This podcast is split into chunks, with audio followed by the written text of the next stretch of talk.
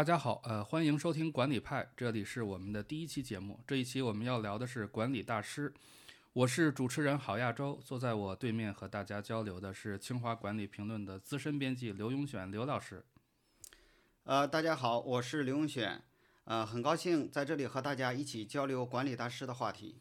呃，我们都知道，今年一月份，组织心理学领域的大师埃德加·沙因去世了。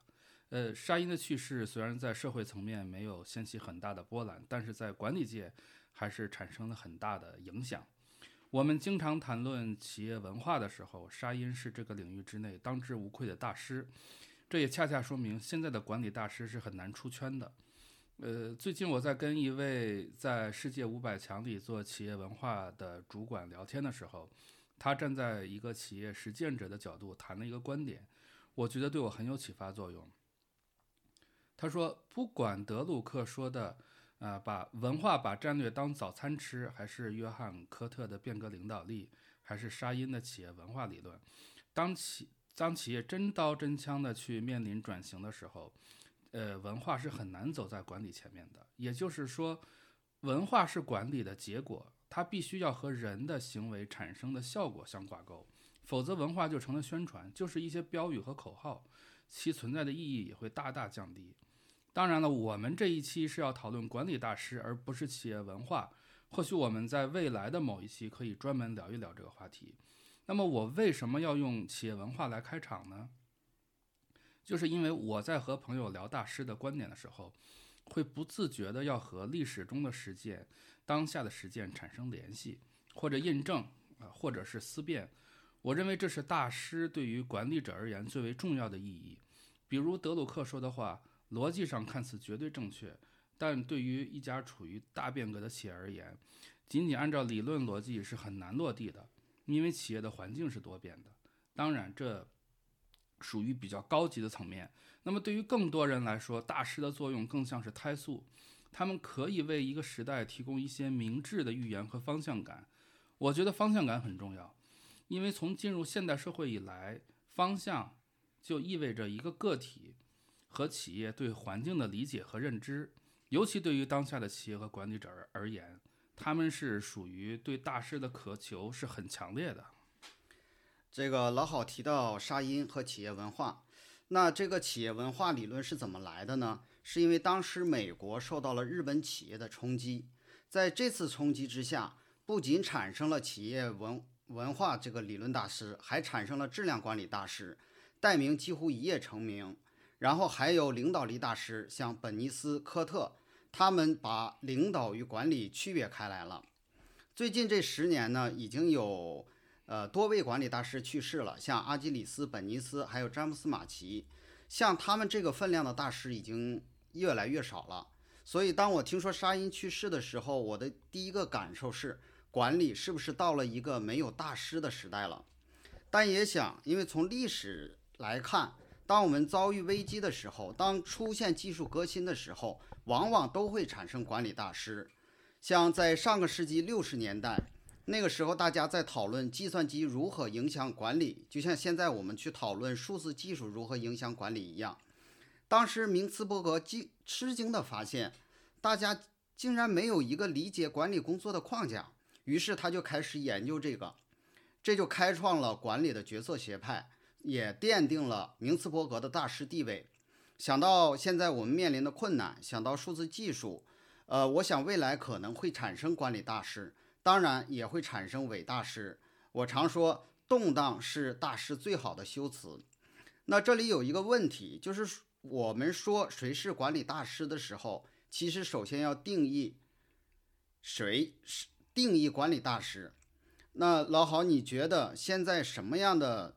这个人可以算作管理大师，呃，我还想我们讨论这个问题，是不是我们两个有一点大师崇拜呀？嗯，呃，老刘刚才谈到了两个问题啊，一个是如何定义大师，一个是我们是不是也有大师崇拜的这种心理？呃，我试图在这里把问题放大一下，就是我们到底是如何被影响的？这个问题很现实，呃，比如德鲁克所开启的那个大呃大师的时代。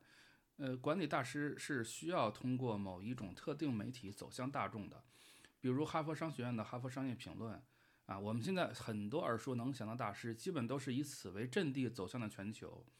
当然还包括《纽约时报》啊，《经济学人》、《连线》杂志等等。这些主流财经科技媒体虽然不是学院派，但也培养了像克里斯·安德森啊、弗里德曼这样媒体出身的大师。因为媒体本身的影呃这种公信力吧，它承载的内容自然也就具有了公信力。还有一种方式就是商业畅销书，这是汤姆·彼得斯带来的一个时代。如果我们和当下做一个比较的话，会发现一个很有意思的现象，那就是呃，我们获取信息的途径发生了巨变。这一点可能我们比西方走得更激进，就是自媒体带来的这种变化。我们由从前的这种媒体崇拜，现在是要流量崇拜。你说国内国内现在比较知名的呃知识领域、知识付费领域有四大红人嘛？罗振宇啊、吴晓波啊、刘润啊和任泽平。他们的个人影响力早就覆盖了传统媒体机构的影响力。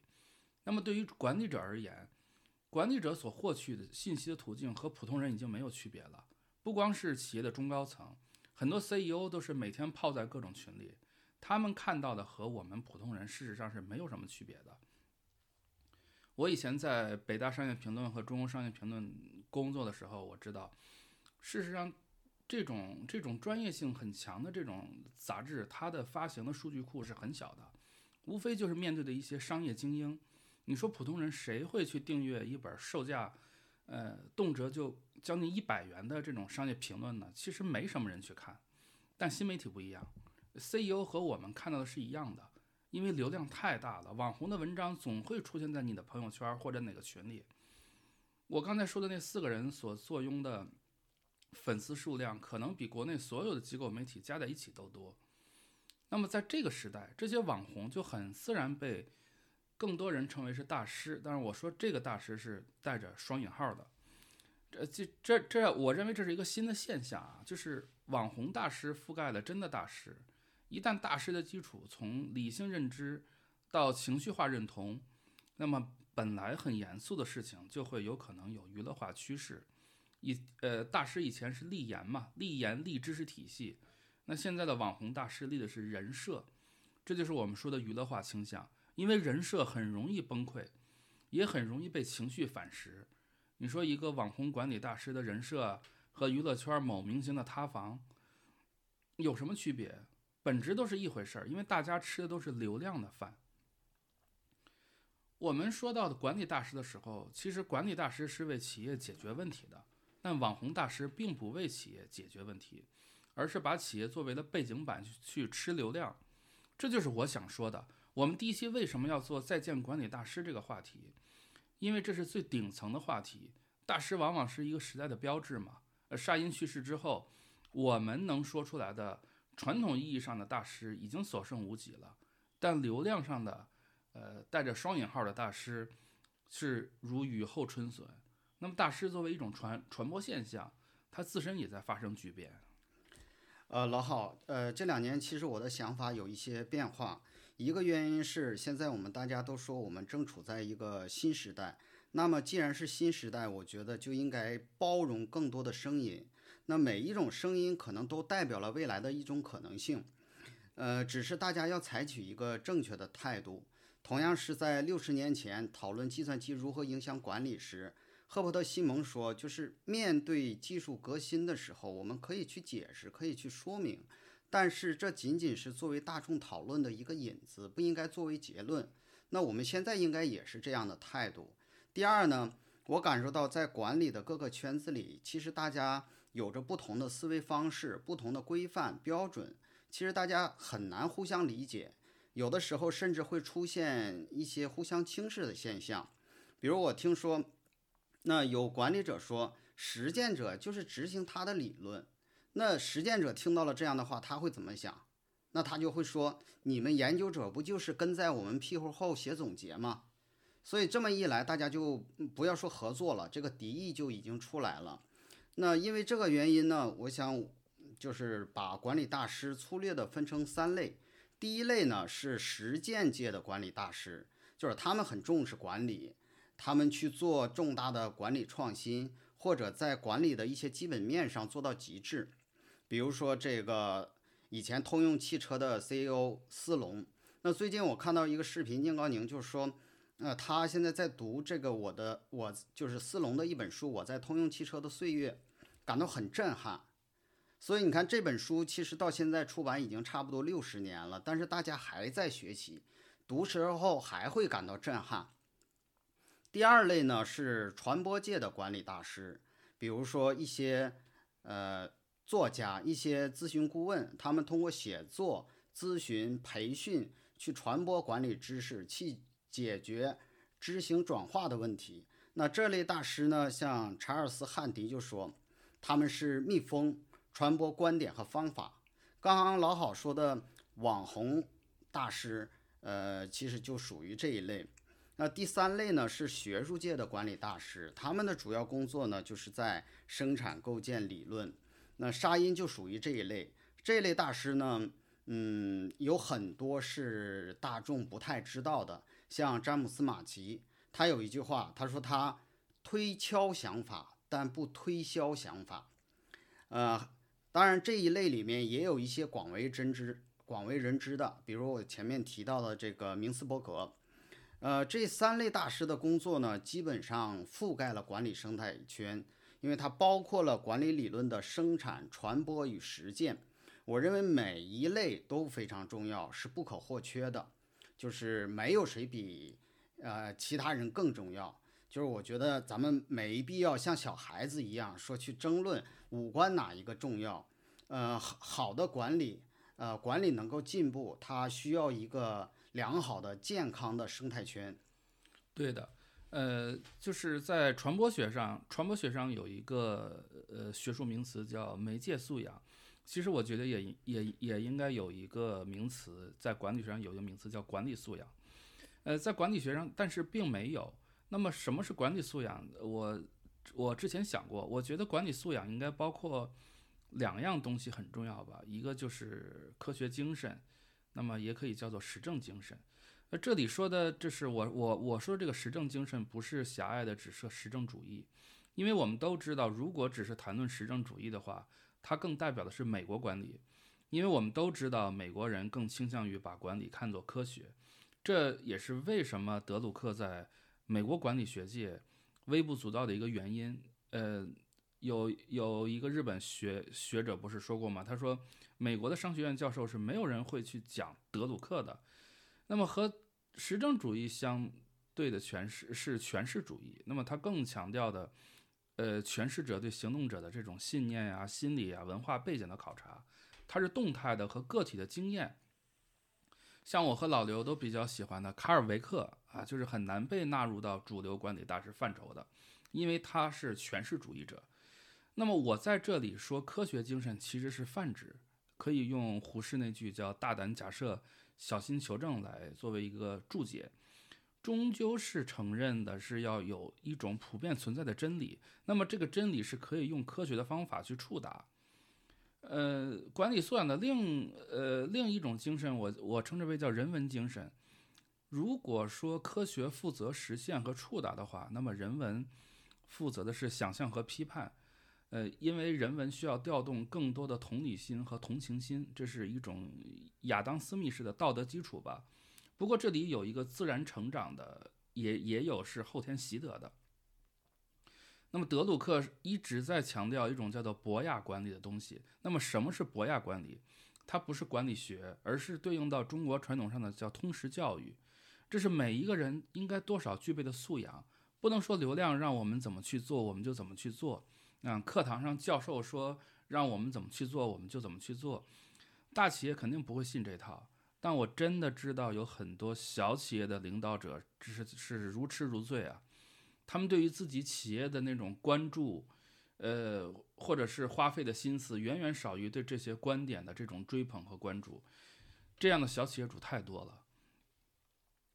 比如说，有大师说非连续性发展，这个就很酷，但是。他们只会告诉你的是，时代变了，企业要去变革，经验是敌人，要勇于和过去说再见。但如果作为一个管理者或者企业家真的去信了他们，回头就去搞变革，那企业百分之百就完蛋了。你从一个产业进入到另外一个产业，不是资本的问题，还有组织能力和组织战略文文化是不是支是不是支撑你？那么这个问题就很复杂，完全不是所想象那么简单。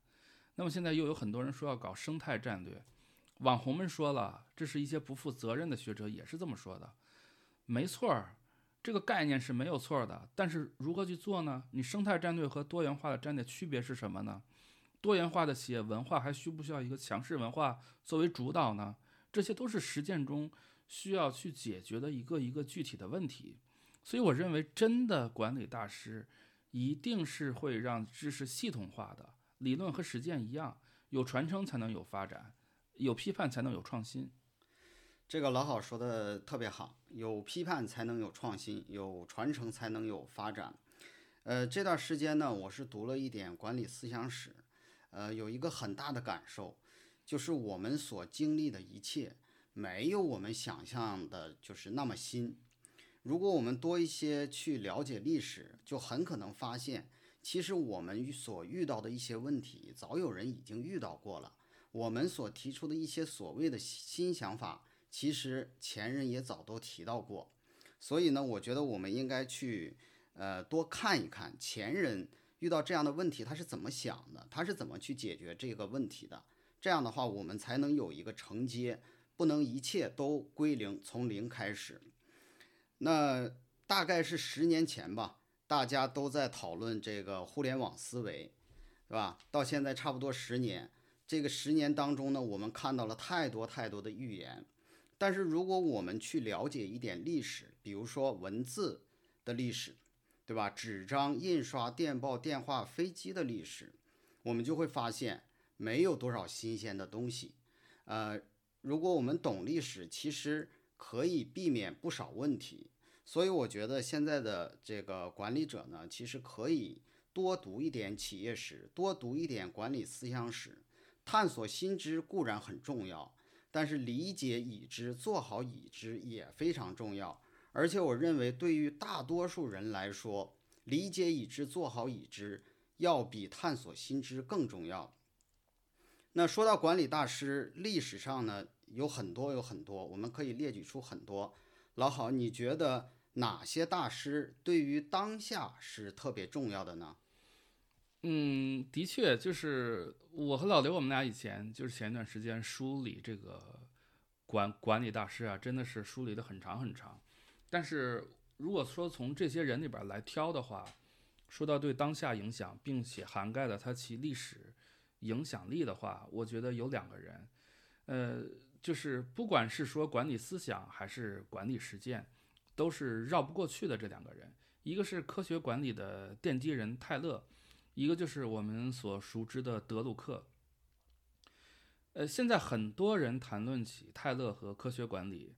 最形象的一个说法是“恶之花”，就大家习惯于把管理过程中就是因为效率、因为追求效率而产生的这种人性的抽离和真空啊，看作是科学管理的原原罪。那么，如果我们回到历史中去找真相的话，一定要看到底是什么人在攻击泰勒。那就好像爱迪生和特斯拉之争中，就是是当时是舆论掩盖的真相嘛。那么现在我们都知道了。特斯拉曾经在历史上的形象是不好的，那是因为爱迪生采用了这种舆论抹黑的招数，攻击，而攻击泰勒最狠的，事实上是当时的美国的工会。我们知道，大工业时代到来之前，工厂里采用的是叫学徒制，因为每一个学徒都有自己的知识体系，那么这些知识体系是掌握在师傅手里的，工会的作用就是对这些人的利益保护。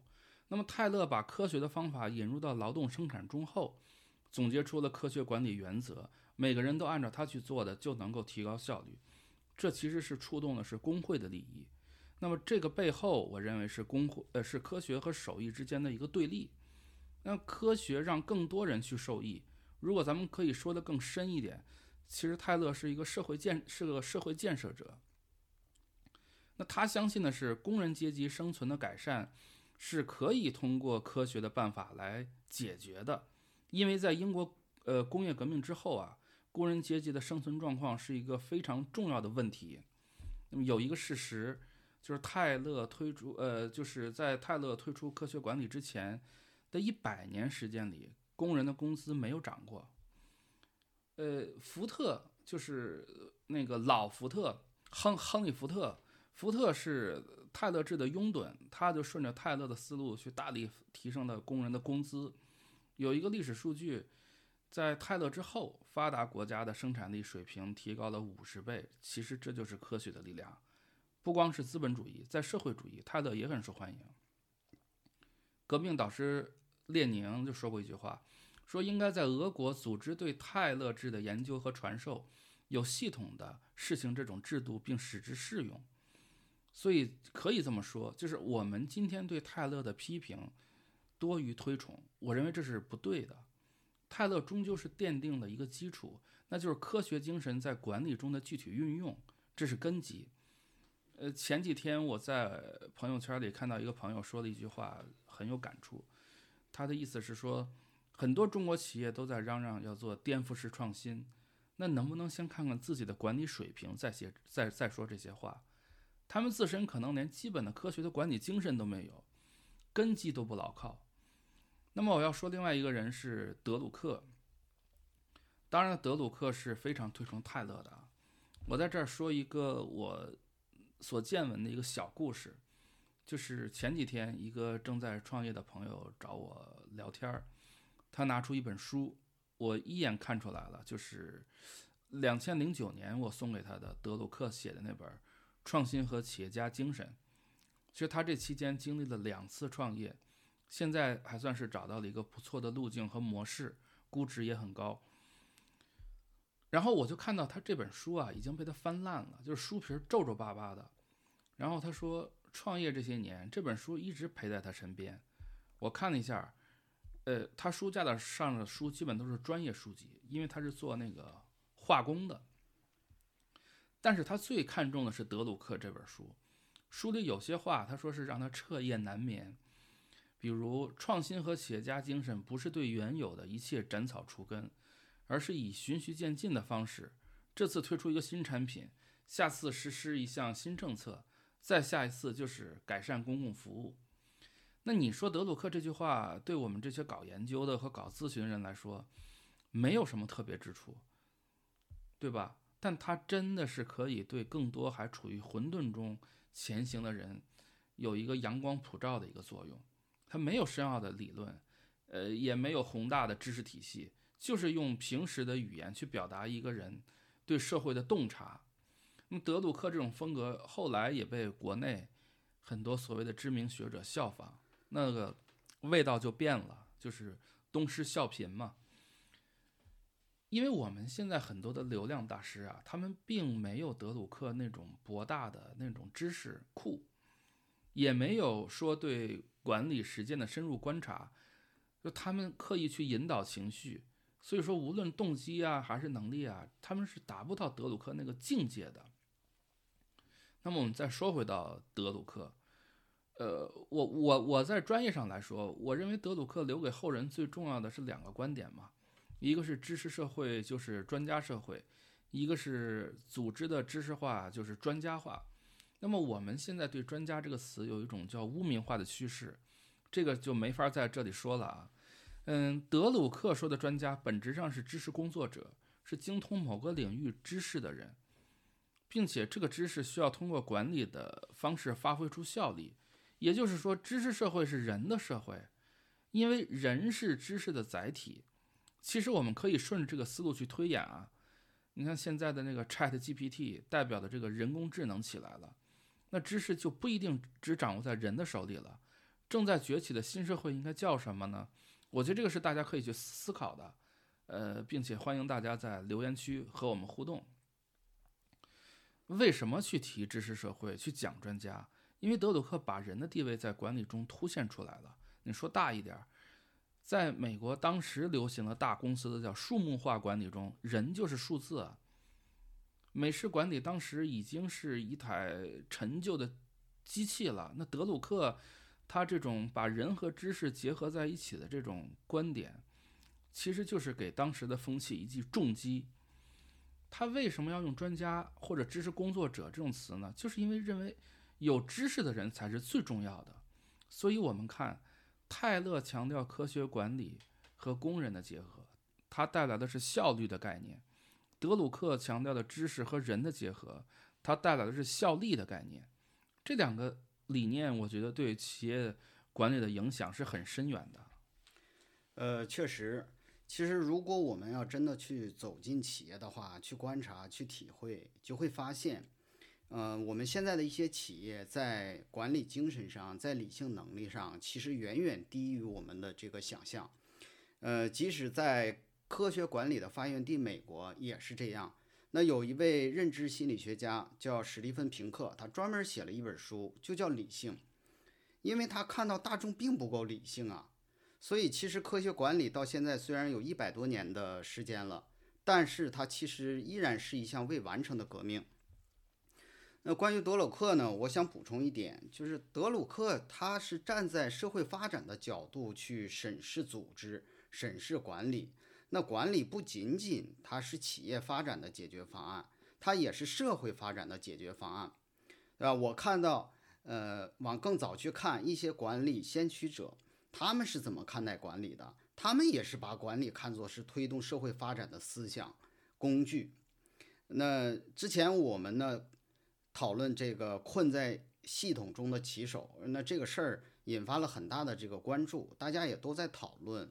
但其实这个事情它提醒我们去思考，就是说我们要站在社会发展的角度上去看，去重新思考平台公司管理应该是什么样的，它应该变成什么样，对于人对于社会才是更好的。因为这个它的这个平台的影响力非常大，所以我觉得这个真是特别需要去思考的一个问题。那我觉得亨利·明斯伯格也是特别值得关注的，因为他特别强调，就是说管理是科学，也是艺术和手艺。那最近关于 AI 呢，那基本上是第一关注度了。但是呢，其实大家需要注意的是，管理绝不仅仅是科学。不是什么事儿都可以交给 AI 来处理，对吧？我我前面提到赫伯特·西蒙，他是管理大师，但是呢，他也是 AI 先驱。呃，明斯伯格他前期的一些工作其实都是在西蒙的基础上去做的，但是后来他就与西蒙分道扬镳了。这是为什么呢？就是他们的分歧在于对直觉有着不同的看法。那在明斯伯格看来，说如果你把直觉和这个凝结成习惯的分析画上等号，这个是狭隘的，因为这个忽视了直觉中的这个创造性的洞察力。所以，这个我说这个 AI 啊，它是有它的边界的，人也有人的这个独独特性。当然，我们看到 AI 很好，我们当然要去拥抱 AI，对吧？但是别忘了自己，别忘了。自己的这种独特性，稀里糊涂的把自己的这种独特性忘掉。呃，这里还要提一下这个罗杰·马丁，呃，他在清华管理评论写过一篇文章，叫什么呢？现代管理的愚笨分析。其实他就是要提醒管理者，在这个大数据时代，你要保持这个技能的这种均衡。呃，他和明茨伯格一样，都是加拿大人。呃，这个人我很喜欢。就是他的书籍啊、文章啊，总是很清晰、很透彻，见解独到。比如他会去批评去中心化自治组织是一个非常愚蠢的想法，他会去说持续竞争优势已死这种观点实在太耸人听闻了，对吧？他总是能够在这种时尚中让我们保持一份清醒。那回到明茨伯格，我还特别想说。其实人们对他是有一些误解的，比如说说他偏执，说他折中。其实明茨伯格强调的是综合，就是说你要从不同的角度去看一件事儿，然后把这件事情真正看透，对吧？当我们去面对一些新问题的时候，我们就是需要这样，需要多角度的去思考，这个是非常重要的。我可以举个例子，其实，在很早之前，呃，人们就做出一个预测。说办公室将走向终结，那从技术的角度来看呢，这没什么问题。但是事实为什么并不是这样，对吧？我们可以看看金融行业，啊，金融行业它的数字化比较早，程度也高，你说数据啊、模型啊多的是。呃，那按照这这种状况来说，当疫情来的时候，那他们居家办公是很自然的一件事儿。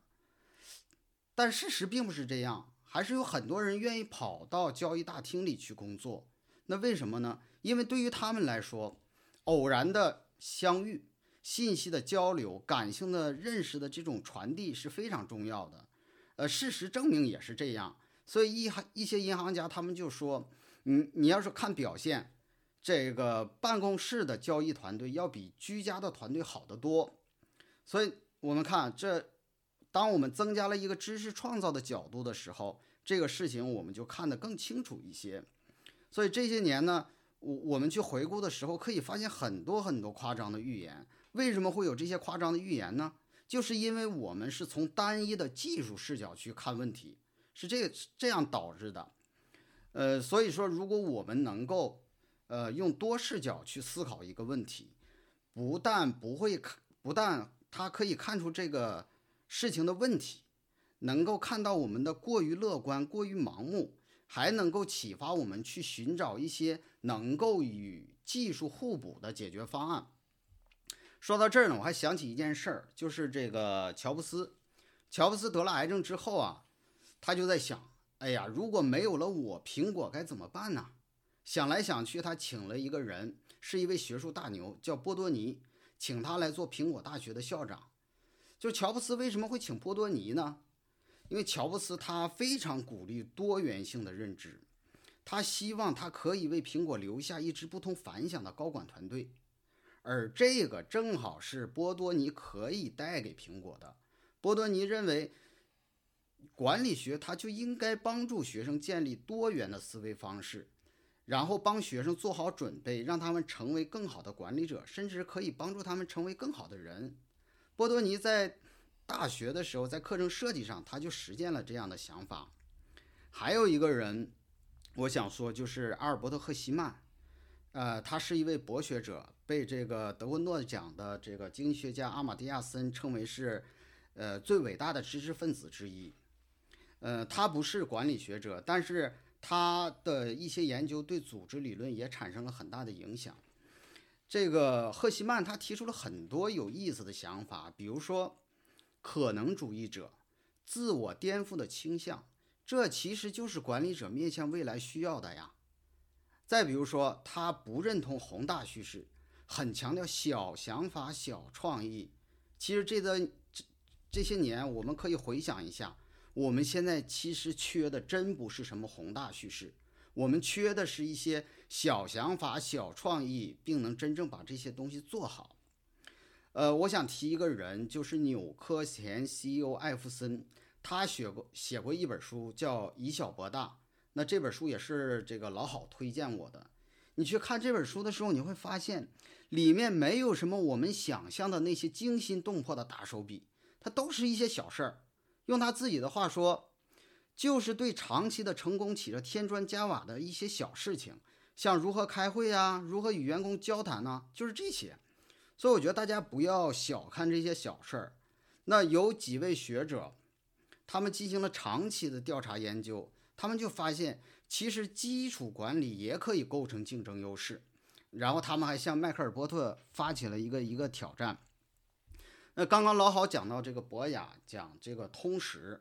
呃，我觉得呢，管理者呢其实是可以去读一点不同领域的书的，因为这个管理学其实它是一个应用学科，嗯，它的很多基础理论都是来自于其他学科，它自己的理论很少。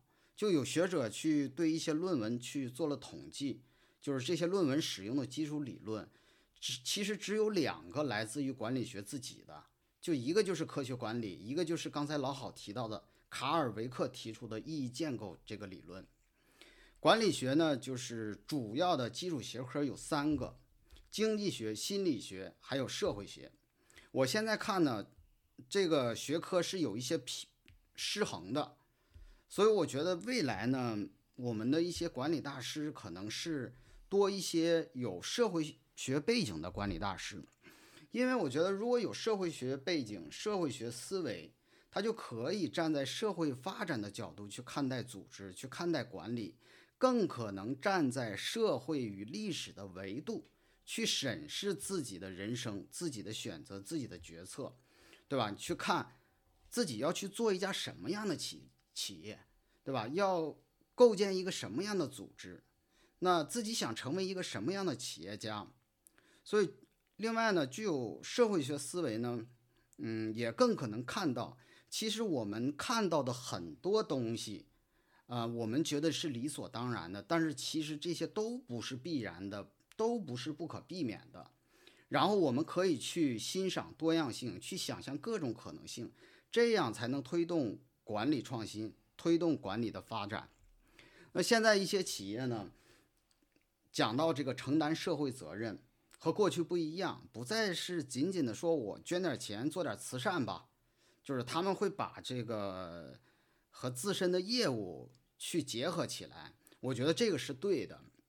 但是我不知道这些企业有没有一些更深层次的思考，就是有没有站在社会的历史的维度上去思考，我做这个企业，这个企业它的存在意义到底是什么？呃，我去看这个一些管理先驱的想法，我我我发现他们把管理是当做一种社会解决方案的。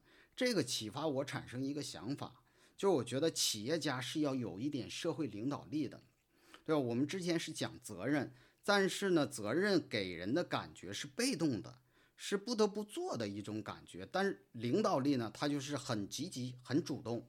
我觉得企业家应该更多的去反思一下，我企业存在的意义是什么？对于研究者来说呢？呃，完全可以通过构建理论，通过思想去发挥社会领导力。那未来呢？我，呃，我觉得会多一些，应该多一些这个社会思、具有社会学思维的管理大师。还有一个原因，就是有一派社会学家，他们很关注弱势群体，他们认为弱势群体的故事对于理解社会的运转是非常重要的。那我们可以想一想，就是我们现在看到的各种各样的管理理念。是不是更多的站在了企业家、站在了管理者的角度上呢？呃，我还还觉得就是说未来呢，嗯，会需要一些具有人类学思维的管理大师。那我们也看到，像谷歌啊、苹果啊、亚马逊啊、微软啊等这些高科技公司都在招聘人类学家。那人类学思维，它可以帮助我们去认识陌生事物、新事物。能帮助我们看到盲点，能帮助我们去理解多元价值，可以帮助我们去思考人的独特性，这样就可以避免数据 AI 的这种狭隘思维，为我们提供一种互补的思维。那另外，我还觉得具有传播学背景的人也非常有机会成为管理大师。这这个老好就是学传播学的，呃，这一段我说的特别多。然后我提一个新的问题吧，就是我们刚才说到泰勒，说到德鲁克，他们都已经去世了，那谁是新一代的管理大师呢？呃，在回答老刘的你刚才提的那个问题之前，我想先插一嘴啊，就是你刚才说到那个波多尼，我想起来一个轶事吧，就是乔布斯在回归苹果之前，他个人其实是承受的攻击是很多的，尤其是当年被赶出苹果这个事情。被很多商学院的学者都当做了负面的案例，导致其实乔布斯长期以来，他和美国商学院之间是有一种敌对的情绪的。那么当时在还在耶鲁的波多尼，差不多是唯一一个力挺乔布斯的教授吧。所以当他决定做苹果大学的时候，脑子里只有波多尼一个人选。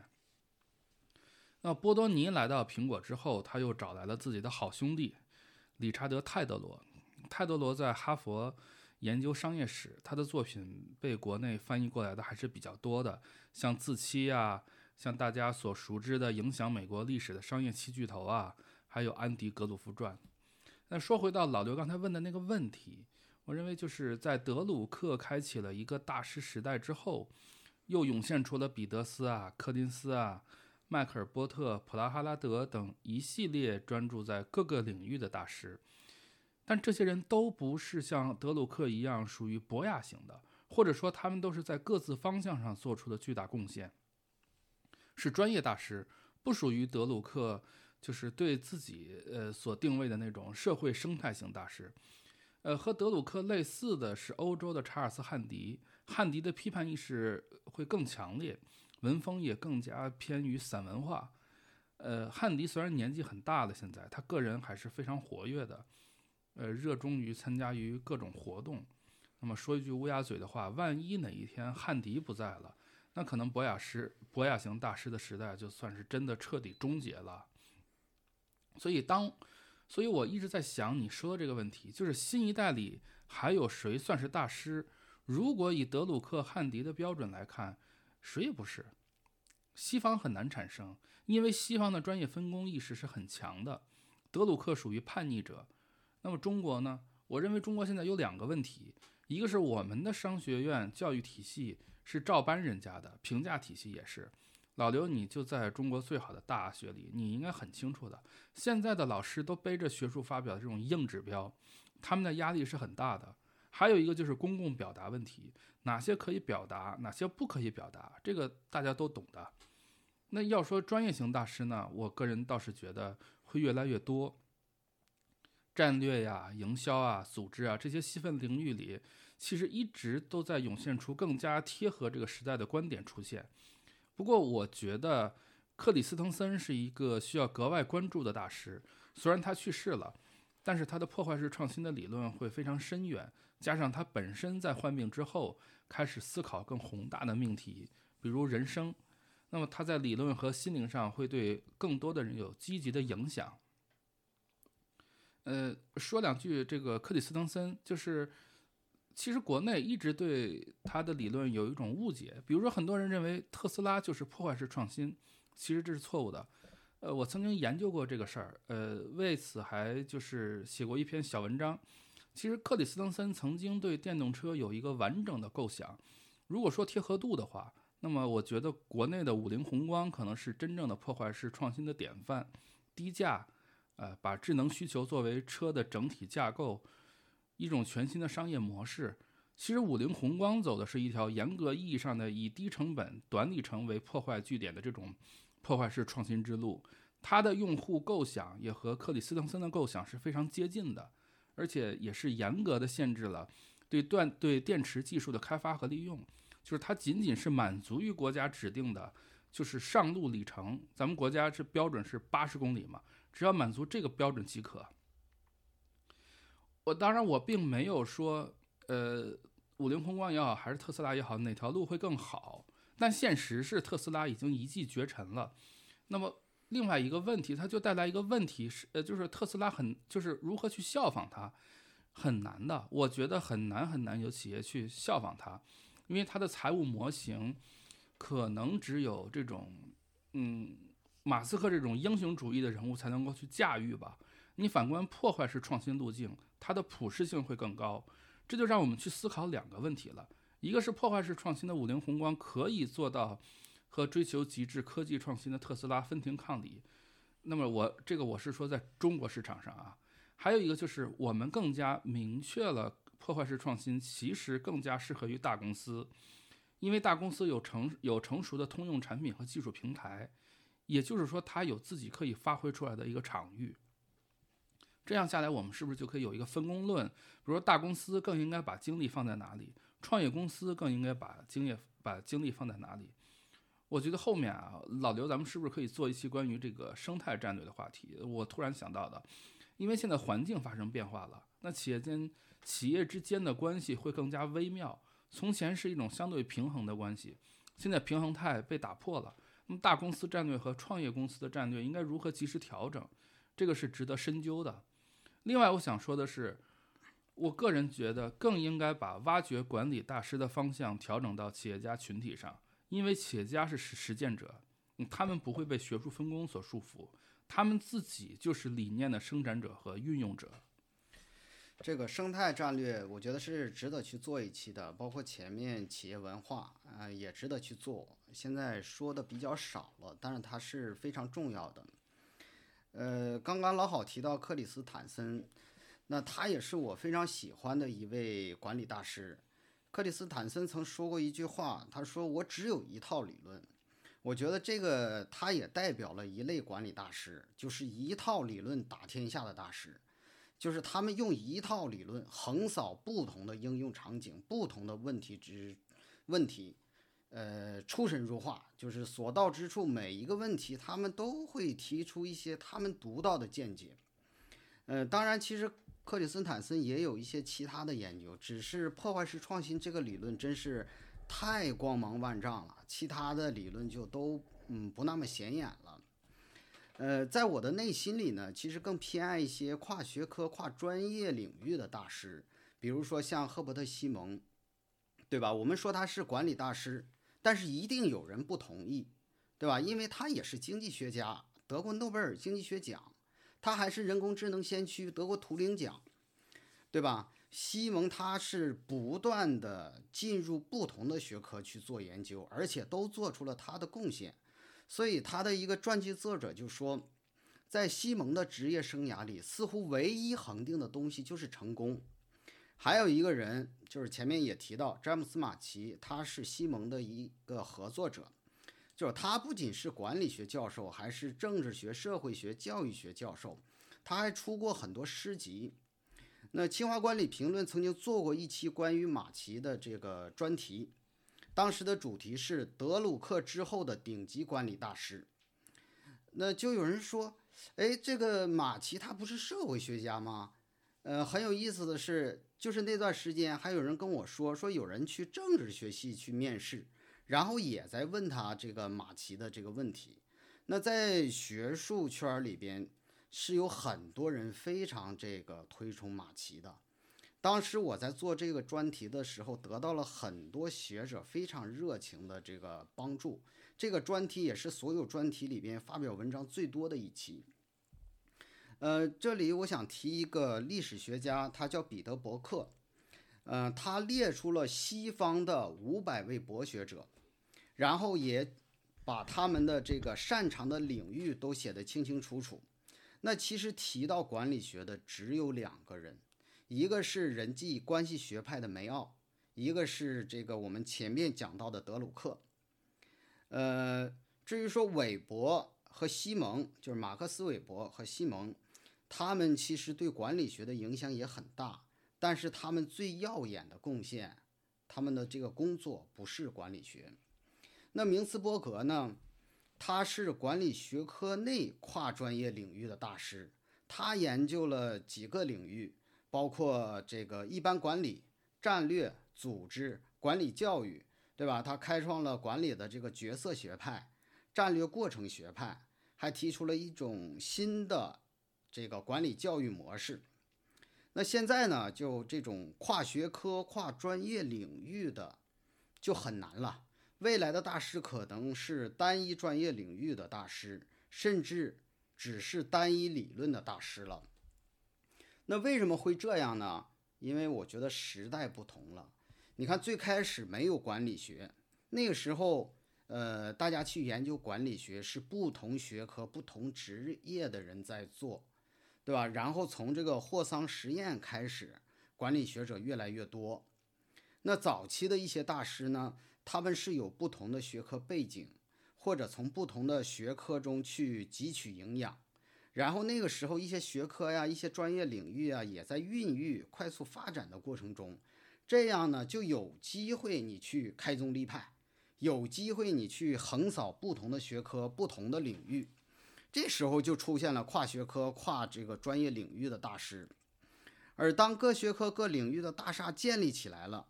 那么后来人就只能添砖加瓦了，所以呢，就呃出现了更多的老好说的这种专业型的大师。我觉得这个老好在这个非常有洞见，这个启发了我。我上面说这些其实只是一点补充。那下面我还想说一点，就是说未来的管理大师可能不仅仅是在这个实践层面上。不过这个呃实践层面肯定是一个非常大的这个看点。那我为什么这么说呢？我们可以看一下组织领域的这个发展。其实，在最近这四五十年里，组织理论上是没有重大突破的。虽然外界这个大众界很热闹，我们看到这我们提出各种各样的新型组织，但是就其思想而言，其实早就有了。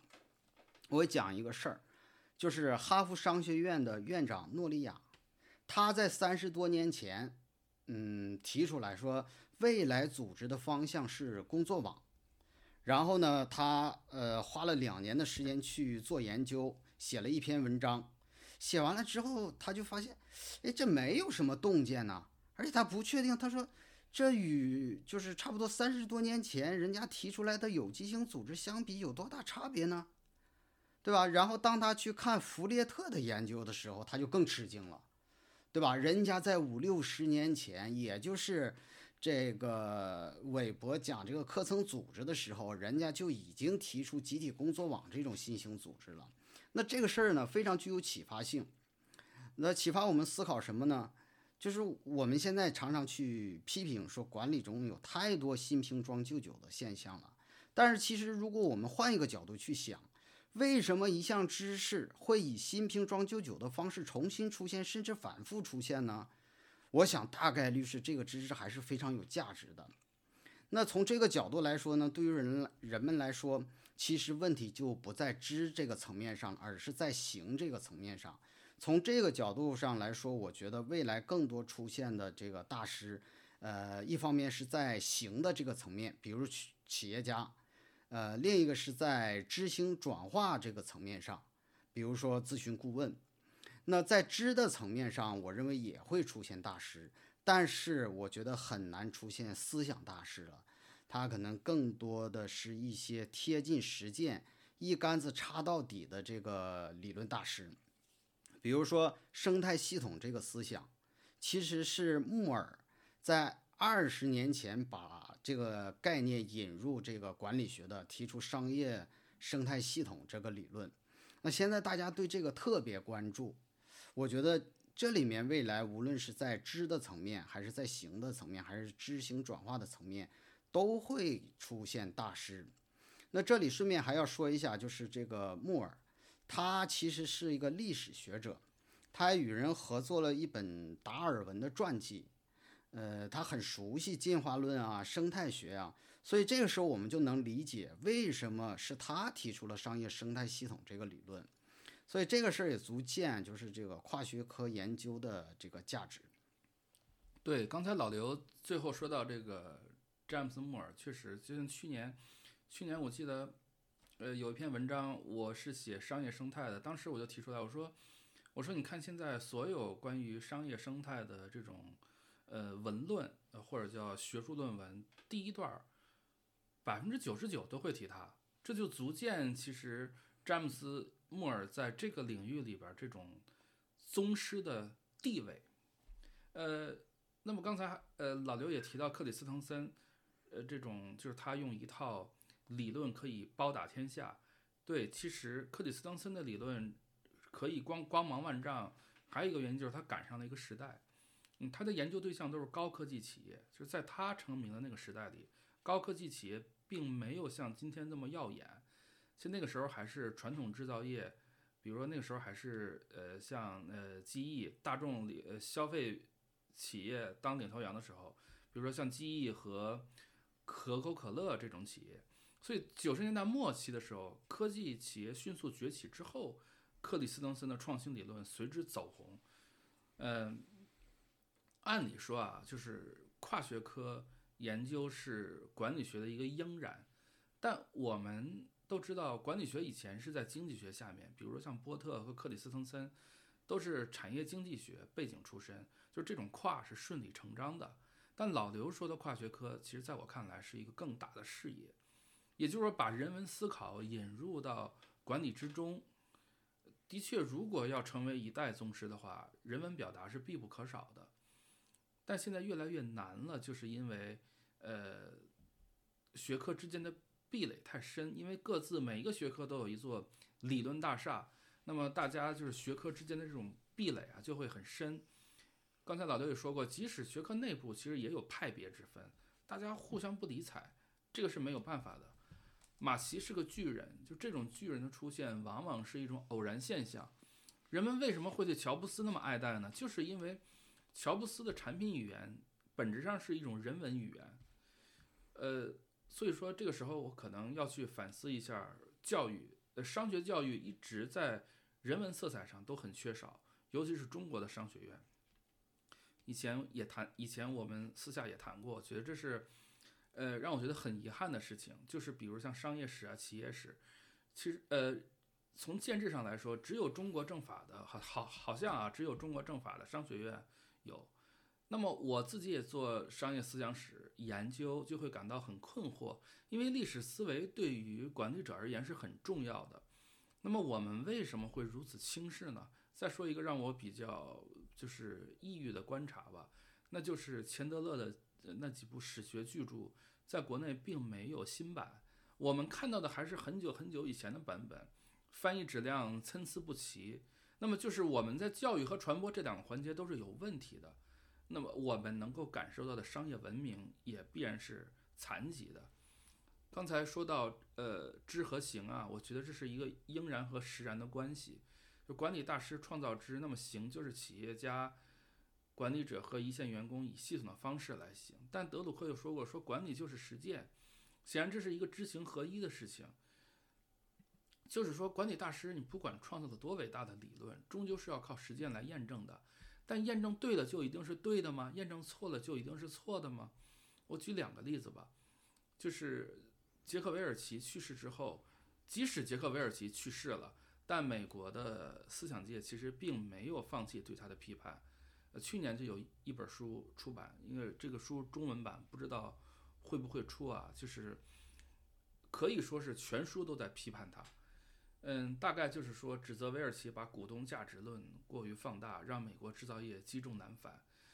事实上，在二零一九年夏天的时候，美美国的一个财务专家有一个一百多页的报告，他当时就在里边说，通用电气有一个隐隐瞒了三百多亿美元的一个潜在损失，涉嫌财务欺诈，而这个行为可以追溯到一九九五年，也就是杰克韦尔奇掌舵记忆那段时间。我们都知道韦尔奇复兴通用的两大法宝：股东利益最大化和数一数二战略。啊，但是呢，就是批评者就认为这两者也也为呃今日通用电气之衰落埋下了祸根吧。正是因为要维持高股价和资本回报率，导致通用电气缺乏了对创新项目的孵化的耐心。短期高回报让通用电气后期的发展越来越依赖于并购。而不是内生性的增长，但很多人可能不知道的是，数一数二来自于德鲁克的目标管理，因为德鲁克是一个非常注重结果的人，和他同时代打擂台的另一个大师戴明，和他相反，就是是一个注重过程的人。德鲁克，呃，不，韦尔奇就是一九八一年接管通用电气之后，专门去拜访了德鲁克，回来之后就提出了数一数二。所以，我们看，在长达十九年的韦尔奇掌管通用电气的这个时间里，他最后这家公司最后成为了一家金融化公司。那么，韦尔奇在时代巨变之前下去的，他的继任者在正好赶上了一个时代的巨变。那么，通用电气以前所追求那种短期投资回报率的做法，是带来了，事实上也确实带来了一一定的负面效应。那最后的结果就是。拆分为了三家公司。那么我要举第二个例子是，一呃九十年代上世纪九十年代，在管理思想领域具有绝对统治地位的是流程再造嘛，就它的提出者是已经去世的迈克尔哈默。这个理念的火爆程度，就是比现在什么数字化转型啊，应该还要火，就火到都没边儿了那种。但有一个数字很恐怖。就是流程再造的失败率高达百分之九十多，我忘了是百分之九十几，是九十四还是九十八，我忘了。嗯，就是说很多企业都付出了很惨重的代价，因为你要知道上一套这个系统是很贵很贵的。那么这个时候我们就要想，那德鲁克错了吗？那么是迈克尔哈默错了吗？然后我们还会再看在现实里看到另外一些事情，就是目标管理依然是现在的主流管理思路。比如说 OKR，它事实上就是目标管理的变种。那么流程的重要性呢？它在信息化和网络的时和网络化时代里会更加重要，尤其是 SaaS 产业起来之后，它本质就是流程再造的网络化体现。所以我就说，大师的理念很多是思想实验或者是行动指引。那么企业能不能做出来，靠的是自己。如果一个管理者对大师亦步亦趋，那反而是把大师当成神棍了。呃，过这就是我我们经常说叫过度阐释嘛。过度阐释就是不尊重。呃，这种事情在国内太多了，尤其是对德鲁克的过度阐释，很多时候恰恰违背了德鲁克的管理就是实践。如果管理者自身的管理素养不够，那么越多的阐释反而会干扰他的思考和行动。其实这里边就是一个分寸拿捏的问题，我认为也是商学教育未来要去解决的问题之一。呃，老好提到人文精神，这个我很想说一说。就是这些年吧，我感觉非常不解，呃，也是让我觉得挺难受的一个事儿，就是整个管理领域，我们对数字技术过于乐观，有些天真了，过度的强调了技术，忽视了人。数字技术当然很重要，但是现在我们已经看到一些问题已经显露出来了，甚至说它违背了我们的初衷。但是对此，管理界做了多少反思呢？我看到不少反思和批判，但是他们更多的是来自社会学、人类学、传播学，还有哲学，不是管理学。那未来的管理大师，我觉得他一定是要能够去处理好数字技术与人之间的关系，让管理更具人味儿，而不是，呃，变得甚至比现在还差，让管理更加没人味儿，对吧？我想起坎特。你看，在差不多二十年前的时候，面对互联网革命的时候，对吧？他写了一本书叫《异变》。我们可以发现，他关切的不是技术，而是人性，是价值观，是社社区，对吧？我觉得我们的管理确实是需要更多的人文精神。当然，我们的社会也应该去提供更好的人文教育。就是有些大师，他让我记忆犹新，比如说。弗列特，对吧？他的工作是要干嘛呢？要致力于让我们最具人性。还有一位戈沙尔，嗯，他已经去世了。就是他提出来，就是我们现在的一些理论啊，对于人性的假设是悲观的，是幽暗的。但是管理学不同于自然科学。对吧？他使用这个社会学家莫顿讲的预言会自我实现，就是说，你假设人是什么样的，然后你那么去管理人，你最后就有可能把人变成那个样子。所以在他生前最后的一篇文章里边，那篇文章的这个题目就是“坏的管理理论正在摧毁好的管理实践”。嗯，在一百多年前呢。梁冀在自杀之前问了他的儿子梁漱溟一个问题：“这个世界会好吗？”呃，我在两年前的时候写过一篇文章，叫《数字时代，这个世界会更好吗？》啊，记得吧，老郝？嗯，这个咱们也是在那段时间认识的。对，我记得当时你微信的头像就是梁漱溟。嗯嗯。对，所以我我这个文章发出来之后，我还特意跟你说了一下。所以我我们要。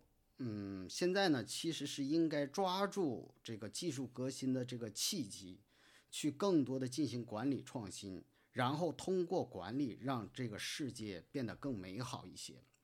那最近呢，我有一个观点，就是我说理论即理性的理想，就是我认为一个伟大的理论，它不仅仅告诉我们如何去解决问题，它还会告诉我们什么才是值得期待的。什么才是应该去追求的？你比方说泰勒的科学管理理论，它是一个有理想的理论，因为它要增进科学精神，它要增进积极的理性，对吧？它要创造和谐的关系。还有普拉哈拉德，对吧？他提出核心竞争力这个理论，后面又提出了共同创造的理论，这两个理论也都是有理想的，对吧？他希望这个。员工、消费者、供应商等相关者的权利、知识、智慧得到尊重。伟大的理论不会一味的去迎合现实、去迎合时代，它是会超越现实、超越时代的。它激励着人们向着那个理想去靠近。所以我说，像泰勒、像普拉哈拉德，他们才是真正的大师。嗯同意吧，老郝？同意 同意。因因因为我记得你之前说过，真正的大师是有慈悲心的。对，对，呃，其实那天咱俩聊完，就是我我其实已经忘了当时我我为什么会说一句，我说可能大师要有慈悲之心。后来我就在想到底什么是慈悲之心？嗯，一个是对人类整体命运的关照吧，一个是对人类整体中处于底层大多数人的关照。其实当下这个时代，尤其是今年，我认为可能是一个历史之年。如果说一九五六年是人工智能元年的话，可能今年会是一个重要的、重要的一个历史里程碑嘛，那就是 ChatGPT。嗯，我认为它可能代表了人类可能会由此被架上一个全新的技术架构。就是那个海德格尔说的那些，嗯，这几天其实关于 ChatGPT 最多的一个讨论就是人类的工作到底有多少可以被 AI 取代？如果按照人类和 AI 对立的思维想下去，我认为没有什么不能被取代的，那就是刚才老刘提到的那个，呃，预言成真嘛，这个结局会很黑暗。以前我们杂志的编辑写一个案例啊，就是请。弗吉尼亚大学的陈明哲教授那个做那个点评，陈教授里边有写的这个一篇文章里边就是写这个点评里有有一句话，给我印象特别深。他说：“阴在阳之内，不在阳之对。”其实人和 AI 的关系，我觉得也是如此，对吧？那么生态战略是在讲共生，这是企业间的关系。那么我认为人和 AI 的关系也应该是如此，也是一个共生的关系。AI 有一个能力是。人类必须要去克服天性才能获取的，那就是不间断的学习能力。AI 需要不断学习才能进化，其实这个规律是人类发明出来的，对吧？我们如果不想被 AI 取代，我们也应该强化自身的学习能力。而提出学习能力说的，恰恰是，呃，老刘很很喜欢的那位管理大师赫伯特·西蒙。这是人类整体命运的层面。那么，所谓慈悲，就是可以看到人类和 AI 这种命运交融，而不是刻意去制造隔离和对立。另外一个层面就是说，大多数人的命运，你像普拉哈拉德那样去关照的底层群体，好的商业模式和技术一定要让穷人受益。那么，管理学走到现在，可能它更趋于一个精英之间的一个文字游戏。老刘应该很清楚，就是现在的学者发表文章、发表观点。连空话和套话都说不出新意了，这个就是很麻烦。也就是说，这个游戏还能玩得下去吗？我们，当然我并没有说，呃，批评或者否定学术界的意思，就是我没有这个能力去做这件事情。但我想说的是，管理作为实践，它必须要在实践中被发现和运用，才能有意义。那么说到当下呢，就是有一个重要的问题，就是理论能跟上实践吗？呃，我记得张瑞敏刚开始搞人单合一的时候，那也是要去找各种的理论坐标和实践中的参照物的，找了很长时间，找了一圈儿，包括他也去呃寻访各个的管理学家和企业家，后来发现现实里并不存在这样一个坐标，那么没这个坐标就不做了吗？对吧？那其实想法对于企业家来说，他们想法很简单，那么这个事情它不存在，那去创造它就可以了，实践嘛。这就是我今天想反复强调的。我觉得真的需要在企业家中去寻找现在以及未来的管理大师，时间是实践是最好的土壤。呃，老郝，呃，我想就是我们这个知与行的二分法，包括我说研究、传播与实践，嗯，可能影响了我们去寻找管理大师的方向。呃，赫伯特·西蒙其实他最初是研究政治学的。那在早期的一些政治学者看来呢，就是正确的知识与正确的行动几乎是同义词，啊，西蒙的老师就认为说，参与政治工作就是用实验的方法进行政治学研究。西蒙也非常坚信这一点，就是研究与改革必须相结合。那商业知识最开始的时候只是商人之间口耳相传。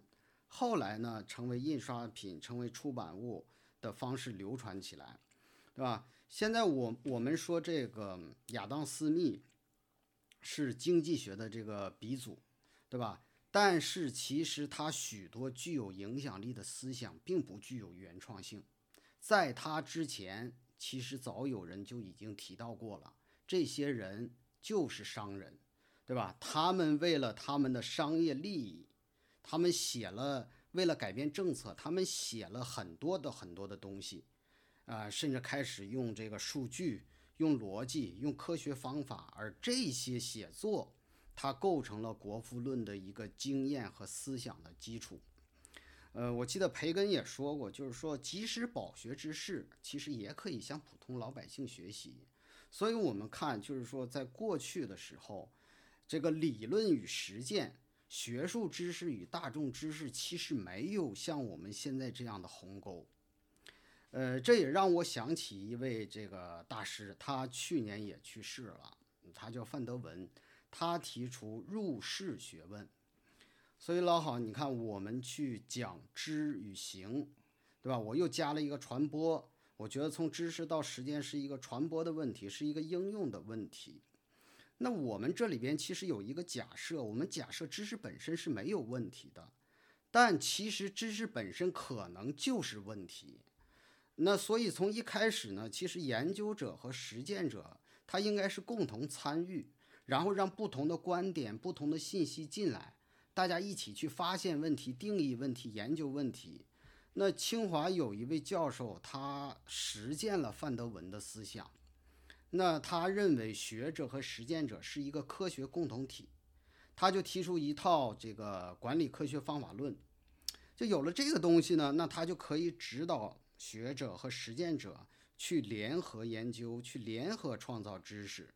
那他在课堂上就教企业家这个东西，所以我说知识传播实践这个区分啊，本身就是有问题的，这是我们人为划分出来的，对吧？就是特别巧，我前两天就是读一本书，它里边就是讲到这个社会学家费孝通的一段话，他说他去这个少数民族特别受欢迎。对吧？人们就像亲人一样，非常真诚的和他聊天，因为这些人知道，就是他是来帮助他们解决问题的。然后费孝通就说：“这时所谓的研究者和调查者、研究对象或被调查者等术语就不再适用了，是双方携手合力，一起去观察、解释当下的社会现象。那我觉得管理也应该是这样，呃，大家。”共同去解决问题，共同去参与管理知识的创造。那不同学科、不同领域的人都可以参与进来，也形成一个这个没有边界的紧密互动的这个社群。那我还把费孝通这句话，我我看到之后，我还发给一位学者，他就说了几个字：“这是正道。”呃，我我我举两个例子啊。呃，因为华为呢，大家都知道一个模型，就是 IBM 业务领先模型。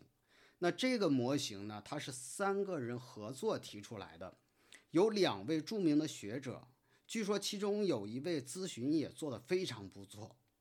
那还有一位呢是实践者，就是当时 M B M I B M 的一个副总裁。对吧？他们基于的经验就是 IBM 当时这个起死回生的过程中是如何做战略规划，如何实现这个战略转型的。另一个很像的例子就是雷富里和罗杰·马丁的合作。那雷富里是宝洁的前 CEO，当时宝洁也是出了问题，然后他临危受命，对吧？然后马罗杰·马丁呢，他是咨询大师，他做了很多年咨询，然后也做了很多研究。就是他，他没有博士学位，但是他做到了商学院的院长。那他们也提出了一套战略开发和落地的工具，对吧？先后这个，呃，IBM、宝洁他们都发生了危机，都在做战略转型。然后呢，两个群体合作，对吧？将这个经验转化成了管理界的这个财富，提出了两。两两个这个理论框架，那我觉得这个价值可能比救了两家企业还重要，因为可以有更多的人去去学习，所以我就想呢，其实未来的管理大师可能不是某个领域的某个人，而是一个群体。当我想到这个观点的时候，我马上就想到了丰田。你看，他创造了精益管理这种模式。可是，嗯，让我们去说创造精益管理的这一套的大师是谁呢？好像很难说。在我的印象中，好像也没有哪位大师去研究过，对吧？你你像松下还有科特去研究，但是丰田我没有听说啊，也也有可能我孤陋寡闻。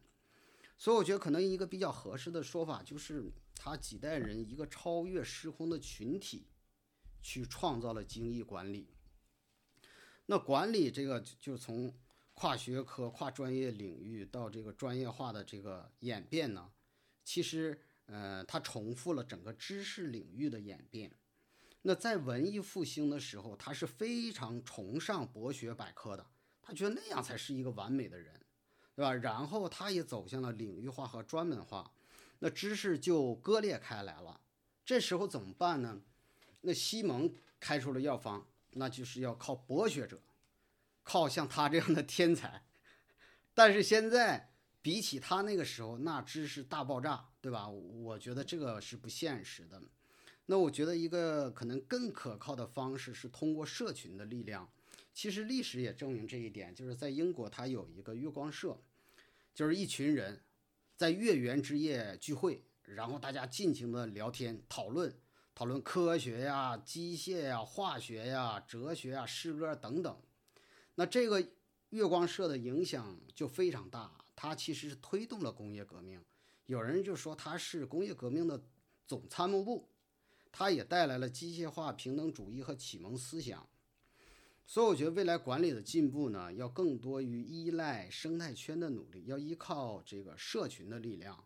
其实现代学、现代管理学的这个开端就是这样的，对吧？科学管理它不是泰勒一个人的独角戏，是吧？有人去开发工具，有人去设计流程，有的人在企业里边去推行科学管理。这个过程中还产生了两家这个，呃。应用科学管理非常成功的企业，他们成为这个示范基地，成为样板，然后大家到这里来学习。还有一些人去写文章、写书籍，建立这个机构去推广科学管理。我觉得这个就是社群的成功。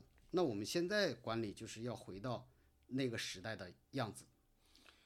呃，老刘提这个社群，我觉得很很有意思。就是以前就是互联网思维刚起来的时候，大家提社群啊，社群啊，其实是从用户这个层面对吧？企业和用户这个层面，现在老刘提出这个社群，其实是从知识这个层面，我这个会更重要。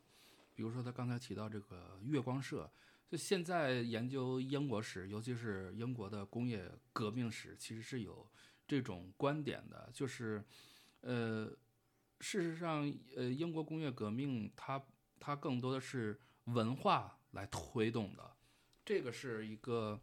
很有意思的事情，嗯，刚才老刘给出了一个思路啊，就是我把它说俗一点，就是 CEO 们要主动去合作传播，对吧？就是我从他刚才说那些来说，我是来这么想的，就是，呃，宝洁的雷弗里和罗杰马丁的合作是一个互相成就的过程，其实就是这这个这个事儿一直是管理界的一段佳话，因为他们彼此的这种信任交流啊。信任和理解，那么斯隆的我在通用汽车的岁月，其实也是通过合作来完成的，只不过署名上没有体现。呃，我记得钱德勒应该是也是参参也是参与的这这本书。嗯，从传统的传播途径来看呢，很多 CEO 的理念是通过传记的方式，这种社群合作的方式其实并不多见。我认同的是，合作生产的意义远大于。找人给自己树碑立传，因为它是学术思想和实践经验的第一手结合。但合作生产的前提是信任关系的建立。我觉得信任其实互联网时代有一个问题是一直没有解决掉，就是人与人之间的信任。嗯，信任是一个挑战，就是 CEO 能不能在知识面前保持谦虚的态度？那么学术顾问或者是咨询顾问能不能长期深入的保持专注对某一家企业？最后，呃，我想呼应前面说的批判精神啊，呃，就是起码在我看来，这是识别管理大师的一个维度，因为真正的管理大师一定是顶级的思想家。那么批，那么批判就是一个，呃，必不可少的功能。呃，现代政治思想家施特劳斯，我觉得有一有一句话说的特别好，我一直在本上记着，就是学者在根本上依赖于伟大思想家的作品，这些伟大思想家直面问题，不屈从于任何权威，学者则小心翼翼。循规蹈矩，从不冒失。他不会像伟大思想家那样逐渐隐没在溢出我们视线的无法企及的山峰和雾霭之中。然而，伟大的思想家不仅如此决然，而且还比我们警觉得多。在我们确信为根基之处，他们看到了陷阱。呃，这是列维施特劳斯的一段话。其实，思想家啊，就是是他一定是决然和警醒的。在所有的精神品质当中，冲在最前面的。是批判精神，所有学科的进步也是源于其内部的批判，而且批判一定是要超越世俗的理解，且不易被当下学术体系所包容的。呃，这个可能我们可以放，因为快到最后了嘛，我们可以放的再开一些吧思路。就像我记得，嗯，就是以前读马克思以前写的那个。德意志意识形态啊，还有什么？就是你会发现，他是一个他的语言很捐狂的，他是有一个很高昂的斗志，向德国的古典哲学去宣战。你今天再看来，也是那么离经叛道。所以说，他是那个时代当中最特殊的存在，因为他的对手是一个很强大的体系。我呃，我这里想说的是，只有具有强烈批判精神的人，才能发现一个时代的裂缝。但思想家不一定会存在于既定的学术体系之中，所以老刘才会说，就是说要用一种合作的社群的方式来产生。那德鲁克一定不是一位在学术体系中的思想家，他的地位是来自于开创经验主义的这种研究范式，对吧？所以说他才会说管理就是实践。嗯，那么批判是第一步，建构是第二步。两步加在一起，我认为就是无所畏惧这四个字。建构的是一个叫我称之为叫视野的东西，就是它是一种新的理论地带。思思想家所构建出来的那种高楼大厦，不是一蹴而就的，是仰仗后来人一点点去完善和拓展的。一个思想家身后一定会有一个思想群体，这个群体会尽可能发挥阐释学的威力，让新的思想更加稳固。那么，在这个大厦之外，有没有可能再建立新的思想大厦？这个还是看后来者的能力。其实我跟老刘今天聊了这么多，我们就是把之前我们俩经常所思所想或者在一起聊的东西，今天做了一个系统化的一个整理。嗯，所以说时间可能有些长，我觉得我们差不多可以在此收尾了。今天的话题呢是管理大师，我们都有崇拜权威的心理，不管是东方人还是西方人。权威的出现呢，是历史机遇造就的，但真正的权威却不是那些机会主义者，而是要具备更高的人文素养，对人类社会抱有慈悲之心的人。每一个时代有每一个时代的特征，正如我们前面讨论的，博雅大师的时代其实已经过去了。那么最后呢，我想送给所有听众一句话作为共勉：前途漫漫且灿烂。今天的节目是由郝亚洲和刘永选共同为您奉献的，我们下期见。